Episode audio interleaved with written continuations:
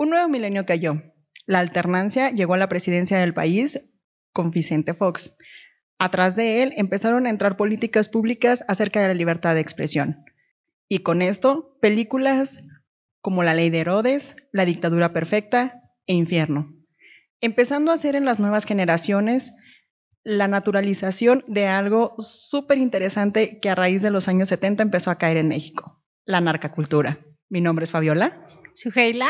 Y Luis Nájera. Y esto es Dilo sin miedo. Oye, qué interesante tema. A ver, narcocultura. ¿Qué entendemos por la narcocultura, eh? A ver, Sofía. Ay, me sonaste a la escuela, no manches. ¿En qué piensan cuando se les dice la palabra narcocultura? Sabes que, bueno, la, cultura, luego, híjole, como este concepto de cultura a veces es complejo, pero a mí me gusta como entenderlo en este de cómo cultivar, ¿no? O sea, ¿qué vas como cultivando?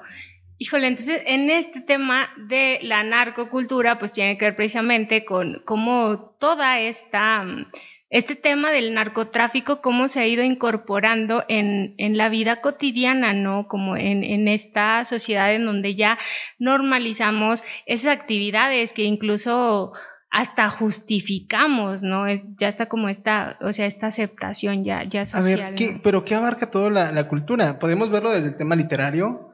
¿Podemos verlo desde el tema de, filmación, las, películas? Eh, en el tema musical, Mira, es que empieza desde que empieces. Ah, perdón. ya estoy interrumpiendo. No, dale. Ah, ya él sí puedes interrumpirlo, Fabi, adelante. Ah, claro, como él no se hace víctima, tírate al suelo, tú también, ándale. Hashtag dejen hablar a Luis. Hashtag tírate al suelo. Vamos a jugar a ver quién se tira más al suelo. Oye, no, pero es que ¿en, qué parte o cómo empieza a abrirse paso de este tema de, la agricultura? Tú lo comentabas precisamente con Fox. no, es que es muy diferente, porque creo que por ahí su la trae otros datos. otros datos. pero deja nada más, este, te acoto un poco el tema en esta referencia. La cultura es de todas las sociedades lo que se va transmitiendo de generación en generación. Es decir, situaciones sociales que empiezan a permear en una comunidad y esta se empieza a alargar, se empieza a expandir y se empieza a normalizar. Para que esto ya suceda en todas estas, todas estas etapas sociológicas, ya es entonces cuando empezamos a hablar de cultura. Mucha gente piensa que luego la cultura es nada más como que todo lo referente a las artes, pero en realidad no, o sea, el lenguaje, todas estas situaciones empieza a permear en, en la cultura, ¿sabes? Incluso la falta de, la ausencia de, es cultura. Entonces, en este tenor, con los datos que ahorita te va a pasar Sugela, la narcocultura es cómo empezamos, no que todos seamos narcotraficantes o consumidores de este, no sé, de drogas, pero sí cómo nos convertimos luego en estos naturalizadores del narcotráfico, es decir, em, cómo identificas a, México, ¿no? No, pues todo el mundo lo piensa como la tierra está de los narcotraficantes, que todo el mundo anda en medio del, del desierto con su sombrero de paja amarillo grandote, y eso es lo que, la cultura que le damos al resto del mundo, bueno, la imagen que le damos al resto del mundo. Entonces, yo hablaba de que arrancaba a inicios del milenio con 2000 con Fox, pero porque entra la alternancia y empiezan a hablar de, de libertad de expresión. Entonces, ya nada se empieza a censurar, pero por ahí andan otros datos.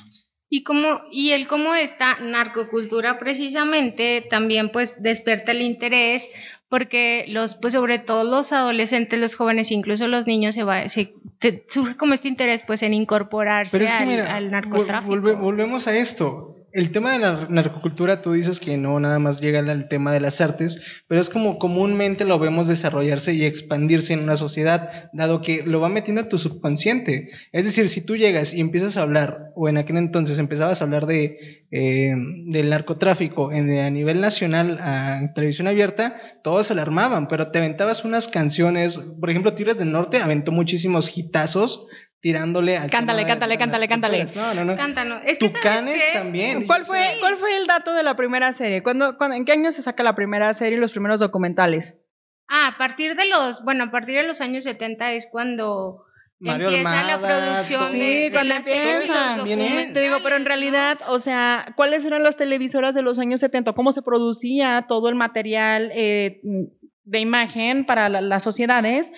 Y cuál todo de este material censuraban en realidad. O sea, por ejemplo, ahorita, si estuviéramos en los años 70, para empezar en, temas de tecnología, pero bueno, ni cómo meternos a las radiofrecuencias. Y menos con este tipo de temas de no me importa quién le estés echando, o sea, no me importa lo que estés diciendo. Y también en la, narcocultura ha ido evolucionando garrafalmente. No es lo mismo lo que escuchamos ahorita y conocemos como narcocultura, lo que conocían antes como... Eh, les digo, todo comienza desde Mar Almada, ahorita el el Señor de los Cielos, o sea, tú ves una diferencia abismal. Y sabes que a mí se me hace el mayor problema de todas estas series. Ya tiene cara su otra vez de que no la estamos dejando hablar. No, adelante, adelante. Sobre todo el tema de la romantización, ¿sabes? Sí. Eso a mí es lo que más me, queda pensando, porque por ejemplo, yo recuerdo que de las primeras narcoseries que empecé a como a ver o saber o, o que se estaban como que volviendo muy cercanas. Reina del Sur. No, la del Señor de los Cielos. Nah, pero había muchísimas. Es que sabes que yo no, o sea, yo te digo, yo no, no, no consumo este tipo de material, pero la gente que estaba cercana a mí empezó a consumir mucho esto y veía mucho la serie, o sea, era como que en la temporada, que si salió, que no sé qué, que no sé cuánto. Y entonces lo que me di cuenta era que más bien era romantizar, ¿sabes? O sea, porque al último la que se acaba terminando con todo el imperio era como la querida del, del compa. Y luego deja tú, hacían ver a los policías mal, o sea, es que el policía es malo, ¿por qué fue contra ella? Es que no. Sí, es que sabes. No, y te empiezas a permear de la vida del narco, o sea, del, del narcotraficante de tal manera que dices, ojalá no lo agarren. O sea, ojalá él sea libre, ojalá él pueda vivir feliz haciendo su negocio como lo está haciendo. Tan solo actualmente los capos ¿Cuántos, no, ¿Cuántos seguidores no tienen? O sea... y, es que sabes que sí te muestran como este lado humano, que no dudo que lo tengan, pero que no justifica como todo lo que hay detrás de, de esta actividad que aparte, o sea, es ilegal, ¿no? Y todas las muertes, el sufrimiento, el dolor, las pérdidas, eh, papás que se quedaron sin hijos, hijos que se han quedado sin papás, o sea, los hijos de México, el tema de la cantidad de huérfanos. Que se ha generado. Entonces, o sea, el cómo no, no podemos ver eso, o sea, y, y, y tendemos precisamente, o sea, como a justificar y entonces aceptarlo y hasta los vemos luego como, pues como los héroes, ¿no? Porque Oye, ¿cómo empezó con la entrega de despensas de los narcotraficantes por la situación de la pandemia? No, oye, no, pero es que eso se ha visto siempre. De hecho, en lugares donde no llega el Estado, va los narcotraficantes a la sierra, a las zonas serranas, y ellos entregan recursos. Y neta, la gente vas a cualquier lado de la sierra y la gente los ama. Me ha tocado cuando he estado de misiones, o sea, cuando era niña buena y tenía esperanzas en la vida. Pues es que sí, ves que llegan y puede llegar el gobierno, la armada, la marina, a quien tú quieras, y ahí no pasó nada jamás. Oye, porque se dice que, que, incluso la serie de Pablo Escobar se hizo para que Colombia lo recordara como una persona nefasta y detestable, pero la serie presentó a un Pablo Escobar con buenos motivos para traficar y matar que además amaba a su familia y ayudaba al pueblo. Es que te digo, esa es la romantización de la narcocultura, porque entonces empiezas a mostrar a un ser humano, pues a un ser humano, un narcotraficante que es humano, y lo empiezas a romantizar tanto y te empiezas a hacer parte de su vida, que fíjate que hay un estudio muy interesante que luego estaría bueno hablar sobre narcotráfico, en donde te habla de por qué la gente se ingresa a las filas del narcotráfico. Y entonces ellos dicen, ¿sabes qué? Yo de niño vi cómo mis papás sufrían, yo de niño vi cómo no tenían para darme de comer. Yo de niño vi cómo primos, etcétera, murieron por enfermedades, porque, o sea, el crimen organizado estaba tan adelante que no sé qué. Que entonces lo que buscas ya después con esta narcocultura, este romanticismo de hacer tan natural esta situación, quieres acceder a las filas de la narcocultura y la búsqueda ya después por matar por golpear, por la violencia hacia con otras personas, es porque piensas que esas personas se lo merecen. Es decir, yo cuando estaban en la, bueno, eso te dicen en los estudios, no yo, cuando están en las balaceras, si matan inocentes, pues ni modo, les tocaba morir y todos venimos a este mundo a morir. Y entonces ellos te alegan, y ellos alegan en este estudio súper interesante, es una tesis buenísima. Entonces ellos alegan en esta tesis que en realidad ellos, su búsqueda por la muerte es lo que los mantiene constantes en el narcotráfico y en un hartazgo tan impresionante de que el Estado sea tan incapaz de hacer algo por ellos y ellos hayan vivido en esta vida tanto de desigualdad. Entonces, en estas series ponen obviamente todo este punto de historias de los narcotraficantes porque pues los ponen como estos personas que trabajan día a día y tuvieron que encontrar lo único que encontraron para poderle llevar el pan a la mamá, que la mamá siempre se, se estuvo desvelando a sol y a sombra en los ranchos. Y entonces llegaron a, a formar el imperio que formaron por esta situación, pero entonces esta romantización dónde queda realmente en temas tan interesantes como la violencia que le está costando al país, como el hecho de que las tres primeras industrias en donde se genera el, Producto Interno Bruto del país sea armas, drogas y sexo. Y es que sabes que es precisamente esta exaltación de la violencia y del poder económico y político, como el crimen y la ilegalidad pues pueden justificarse y considerarse pues legítimas eh, no sé, como ante esta indolencia también de las estructuras sociales, que es de lo que hablabas, toda esta exclusión y pues incluso la necesidad de pues de sobrevivir, ¿no? El cómo se van incorporando, que repito, o sea, pues no se justifica porque pues precisamente pues también son como muchos los pues los males también que se producen a raíz de eso. Y en estas series que mencionas, pues también como estos personajes estereotipados eh, no sé, las mujeres que son heroínas y víctimas y hombres que se dividen entre héroes y, villanos, ¿no?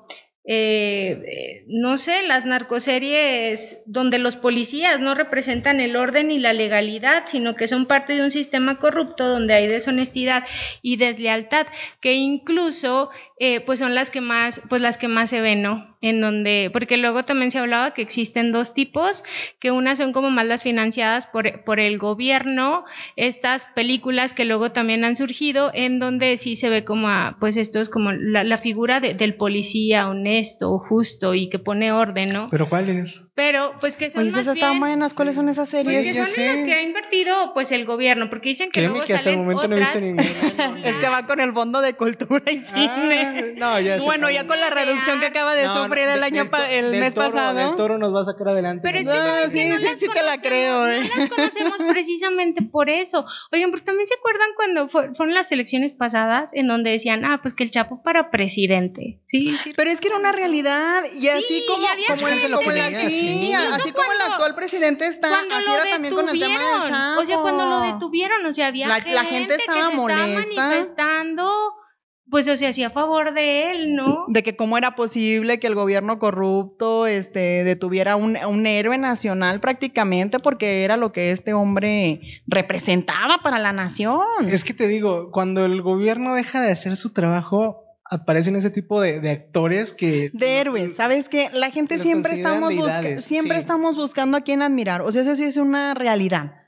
Pero sí no es preocupante que admiremos a este tipo de personas. No, claro, claro. Pero es que otra vez volvemos a lo mismo. O sea, la narcocultura ha estado permeando tanto dentro de la sociedad. ¿Qué, es eso? O sea, que lo naturaliza. No sé si también vieron una imagen que corrió mucho en Facebook y si pues señalaban a los papás, creo que fue para eh, una fiesta de disfraces. Entonces era el niño que traía, bueno, estaba disfrazado así como de capo y entonces traía una bolsa de hule negro que representaba como si trajera ahí un muerto. ¿No, no vieron eso? Como si fuera sicario. Exacto. No. Como si fuera sicario. Entonces, dicen los papás, o sea, ¿cómo es posible que, que, vistan al niño? Oye, pero date cuenta, según datos del INEGI, fue en eh, Sinaloa, donde también estaba, pues, como es también. No, de hecho, en, Sinaloa la narcocultura ha permeado muchísimo en moda para hombres, moda para mujeres. Porque de hecho es donde como que. Ah, como donde empieza, de hecho, sí, hay que se le llama la chapomoda.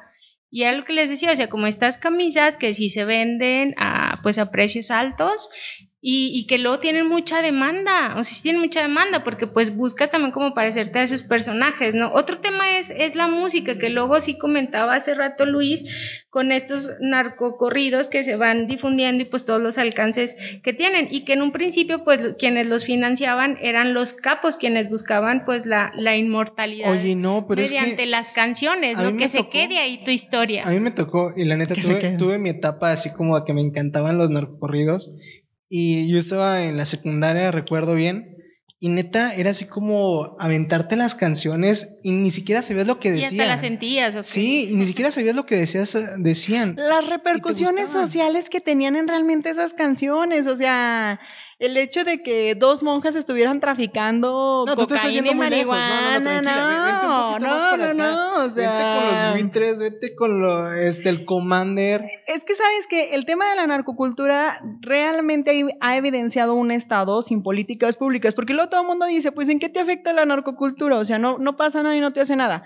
Yo los quiero invitar, por ejemplo, ahorita con el, la situación esta de la pandemia, cómo se ha venido a poner con la Fiona Buchón y el Cher Buchón. ¿Los han visto?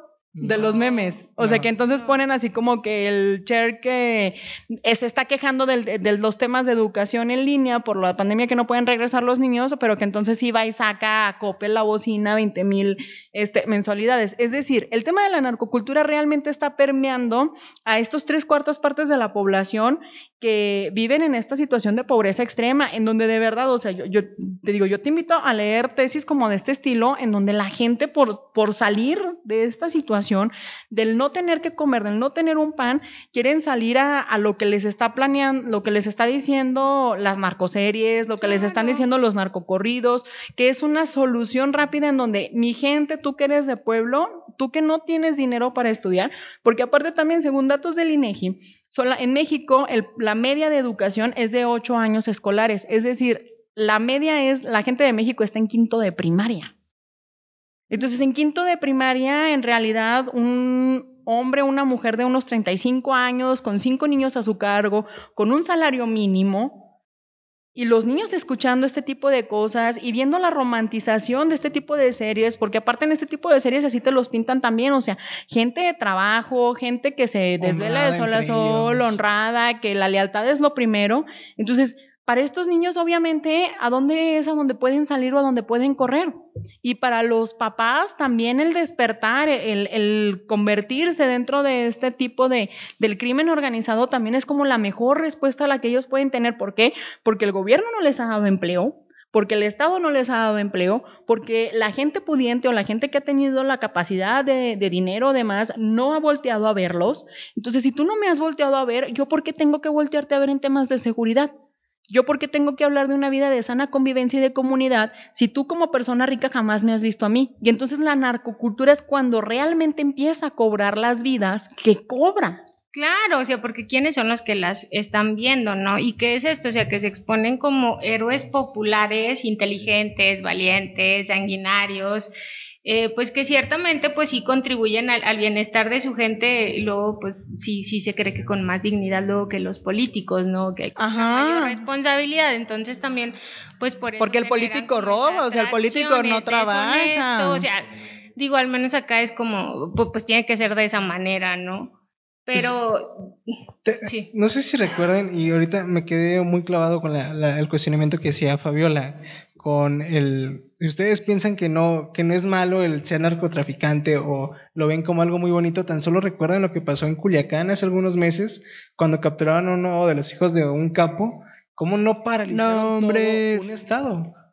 O sea, neta, ¿qué hicieron? Cuando hicieron el ataque a, a Harfush, el, el, director de seguridad de, Ciudad de México, mataron a un inocente. Y o sea, ¿qué implica el narcotráfico? Implica el que no va a haber seguridad segura, o sea, no va a haber una... implica un estado de, anarquía. Ándale. Eso es lo que aplica. O sea, eso es lo que implica la narcocultura, implica un estado de anarquía. Ese es el principal problema de la narcocultura.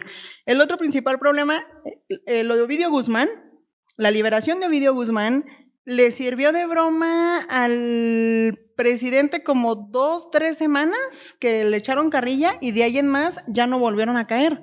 Porque, porque el pueblo no quería, o sea, el pueblo era como, ¿por qué lo capturaste? O sea, ellos deberían de estar libres, ellos generan para darnos, no como ustedes. Entonces, te habla mucho de, de, esta situación, ¿sabes? O sea, mientras que la gente pide a gritos la cabeza en, este último sexenio de Felipe Calderón, porque antes era la de, la de Peña Nieto, era la de Felipe Calderón, o la de muchos políticos que han incursionado en las áreas locales de todo el país, ahora no. O sea, la defensa esa defensa tan, tan extrema de, de, los narcotraficantes, de, de, estas deidades que han generado a través de una cultura que se ha permeado desde los años 70. Pero que sí tiene que ver también, evidentemente, pues con la música que ha surgido, con las series y que nos vamos habituando y pues que de hecho ya se considera pues otra actividad económica que permite salir adelante a otros grupos sociales, ¿no? Como estos nuevos ricos que, que van surgiendo. ¿Y cuánto te cuesta ingresar a este mundo? O sea, para ingresar a este mundo solo tienes que dar fidelidad. ¿Y para salir? Ah, no, los costos de salir, sí. O sea, luego sí lo ves como en las, las, series, pero creo que luego es este riesgo también eh, de que luego pues los niños o adolescentes, pues luego sí se puede confundir como esta realidad con la ficción, o sea, porque qué, es lo que estás viendo y también qué pasa, qué pasa en realidad, no es como la, la prisión o es la muerte, como también el siempre estarte o sea, el de estarte como cuidando constantemente, pero sí todo esto que, que muestran, porque incluso pues también en el tema de la religión, ¿no? Que, que pues como están en constante acercamiento con la pues, santería, con la violencia y con la muerte, pues necesitan como alguien que, que, que los proteja, ¿no? Como el sentirte, sentirse protegidos y sale pues este santo Malverde, últimamente también la Santa Muerte, ¿no? O sea, en ese sentido. Oye, no, pero también cuánto tiempo no duró que San Juditas era como, yo puedo ir a ah, matar o no matar, pero siempre mi San Juditas. No, de hecho San, Judas sigue siendo parte de la santería. De hecho, los colores de San Judas han formado parte de esta iconografía de la, de la santería, que es el verde y el amarillo muy vistosos en primarios. Eh, son, son las iconografías de la santería. Colores muy de santos, como al estilo de San Judas, al estilo de San Jorge, al estilo de... ¿Sí me explico? O sea, la misma situación del catolicismo, de, de, esta gente que, bueno, que no es católica, que en su esencia era guadalupana, la acaban transformando hacia una cultura ya más santera por la búsqueda eterna de la protección porque últimamente el ser humano en su acepción del alma tiene conciencia. Y esto no es ningún gobierno y ninguna sociedad, o sea, Platón, los grandes filósofos de la historia te lo hablan, ¿no? O sea, el, el ser humano tiene dignidad, en esta dignidad tiene conciencia y últimamente el hacer estos actos entre la discernación de, discernimiento del bien y el mal terminan permeando en esta conciencia buscando la protección, o sea, viene más a, un tema más meramente humano, o sea, la, búsqueda de, los santos, de la santería, de la protección.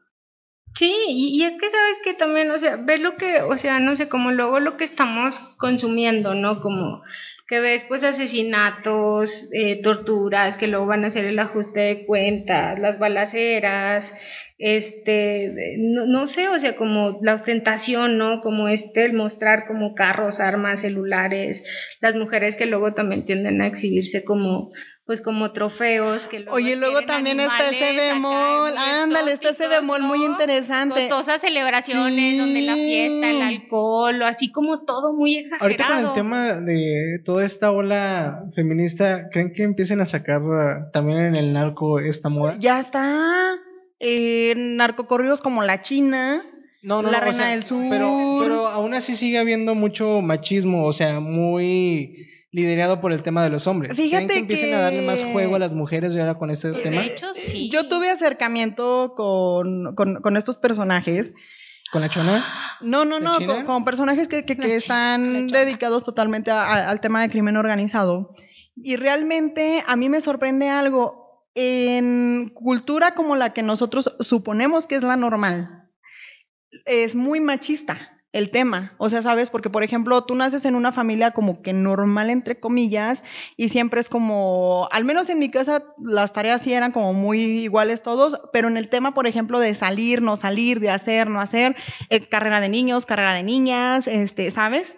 Y a mí me sorprendió mucho porque con ellos, como ingresa toda la familia y se mantiene toda la familia, en realidad eh, los narcotraficantes o los que se dedican al crimen organizado tiene que ser como de familias la situación educan a todos por igual. Y entonces educan a los niños y a las niñas en temas de autodefensa, los educan en tema de manejo de armas a la par. O sea, aquí no hay usted es mi hijo, usted es mi hija, o sea, entrele, todos vamos a ir a dar al negocio. Entonces, a mí eso sí me ha sorprendido muchísimo. Ya después sí viene como este tema de que las mujeres son trofeos y no sé qué, no sé cuánto, pero luego ya al momento de que las mujeres son trofeos y demás, son muy fieles, o sea, le creen mucho a la fidelidad. Si a la mujer la llegan a ver con otro, pues le dan cuello, ¿no? O sea, pero a ellos no, o sea, no, no, a los vatos no, en ese tema sí es como muy machista, sí. Y a mí también me sorprendió mucho, o sea, pero es que ve, ve, ve, ve cómo ha ido permeando tan interesantemente, lo, lo que quiero que entiendas, porque empezó con una situación de ve la serie, lo más común, ¿no? Que era ver la serie y los varones era como, a fierro pariente y vestirte como buchón y escuchar narcocorridos como tú platicas y que traer camionetas y que la fregada. Y también para las mujeres, o sea, fue una moda, una, una, cultura que no discriminó. Unas zapatillas. Sí, zapatillas, Como que el verse buchonas, ¿no? Las operaciones. al cielo, ¿no? Niñas de 14 años buscando ponerse buis, uñas, cabello, extensiones. Que bueno, ya parece que nacen así, ¿verdad? No te ha tocado que dices, ah, cabrón. Ah, caray, aquí no, no, no, no, vengas a decir tus, tus cosas. Oigan, porque otra ¿eh? es, otra en donde también se ha manifestado es en el tema de la, pues de la arquitectura, ¿no? Con luego estos ranchos, las fincas, las mansiones con, con jardines inmensos, piscinas capillas, luego también en el tema de cuando mueren, cuando mueren, eh, las tumbas, ¿no? Que no es como cualquier tumba, sino ah, también como muy grande, como esta construcción, o sea, como el hacer saber que no murió cualquier persona, ¿no? O sea, sino que era como una persona importante. Y sí, o sea... Busquen como el dejar un legado, ¿no? Sí, pero, pero es también, ¿sabes que Como esta parte creo que en un sentido como, como de ser vistos, de, de, pertenecer, ¿no? Por eso como a lo mejor esta exageración y todo tan ostentoso como de, del que me volteen a ver, ¿no? Como de, a ver, o sea, aquí estoy que sí, sí, pues también tiene que ver con eso, porque muchos han sido precisamente, como dice Fabio, o sea, como excluidos, ¿no? Bueno, ahora estamos romantizando también todo esto nosotros, pero a ver, ¿cómo lo vivirán ellos? ¿Creen que el tener todo ese dinero para gastar en lo que se les antoje, tendrán una vida digna, una vida que les guste? El miedo, no, yo, yo pienso, yo creo como igual este temor constante de, híjole, en cualquier momento pues me pueden como ah, matar o me pueden llevar preso, o sea, o a mi familia, ¿no? Pero volvemos a lo este mismo, siempre o sea, es como una cosa por otra, porque viven con este miedo eterno de lo que les pueda hacer como los cárteles los externos, contras, los contras, pero también con esta situación de, oye, ya no estoy viviendo en una casa de cartón pero tendrán amigos, por ejemplo. O sea, nosotros afortunadamente tenemos amigos que podemos ir decir, ah, mira, voy a hablar con este chavo y nos vamos a ir a ver una película. Ellos podrán hacer algo así. No, porque pues a lo mejor no sabes, no sabes porque a lo mejor puedes vivir como con el miedo eterno a este. Pero bueno, la verdad es que, eh, o sea, eh, un tema muy interesante es narcocultura y otro tema que es muy diferente es ya hablar acerca de lo que es el narcotráfico y las vivencias, que a lo mejor si ustedes están gustosos y quieren escucharnos por ahí hablando de estos temas, sería interesante. Pues estaría interesante. Los invitamos a que comenten por ahí en redes sociales, en YouTube o en Facebook. Eh, pueden estarnos comentando qué les parecería. Y fíjense que también a toda la audiencia que nos escucha, que nos hacen el favor de seguir creciendo con esta situación, eh, este proyecto en el que ustedes nos han hecho parte de, no sé, media hora de su día, creció nada más por la idea del día de hoy vamos a hacer un podcast. Entonces, pues si están buscando un lugar en donde puedan llevar sus ideas y hacerlas realidad, pues les quiero promocionar por ahí Brújula Estudio. Puede ser desde grabación, producción de música, material auditivo como jingles, voces en off o incluso también podcast, no sé, ¿no? Lo que se les ocurra, lo que necesiten. Por ahí con el buen amigo Saúl Sarmiento al 618-228-8001 en calle Félix Durón, 431 en el fraccionamiento Domingo Arrieta. Porque la verdad es que nosotros lo decimos sin miedo, pero ustedes lo pueden decir de muchas más formas y ahorita las leyes de libertad de expresión nos permiten que puedan hacer todo este tipo de cosas cantantes y demás, lo que quieran, pues ahí está, ahí está, por ejemplo, una muy buena opción que es el estudio Brújula. Queremos agradecer de igual manera a los que nos siguen en nuestras redes sociales como Facebook, a nuestra amiga Cristian Castellano, Reina Escobedo, Ana Quintero, Diana H. Díaz, Lázara Cabrera. También a Maye González, a Melinájera, Fátima Ibarra Reyes, Alejandro Baladés, Evelyn Campos, Juan Carlos Vera Rodríguez. También les, les agradecemos y les enviamos un saludo. Y esto fue todo por hoy. Esperemos que les haya gustado un poco acerca de cómo la cultura de México ha ido cambiando a través de todos estos tipos del narcotráfico y demás. Y los esperamos en la próxima aquí en su programa Dilo sin miedo.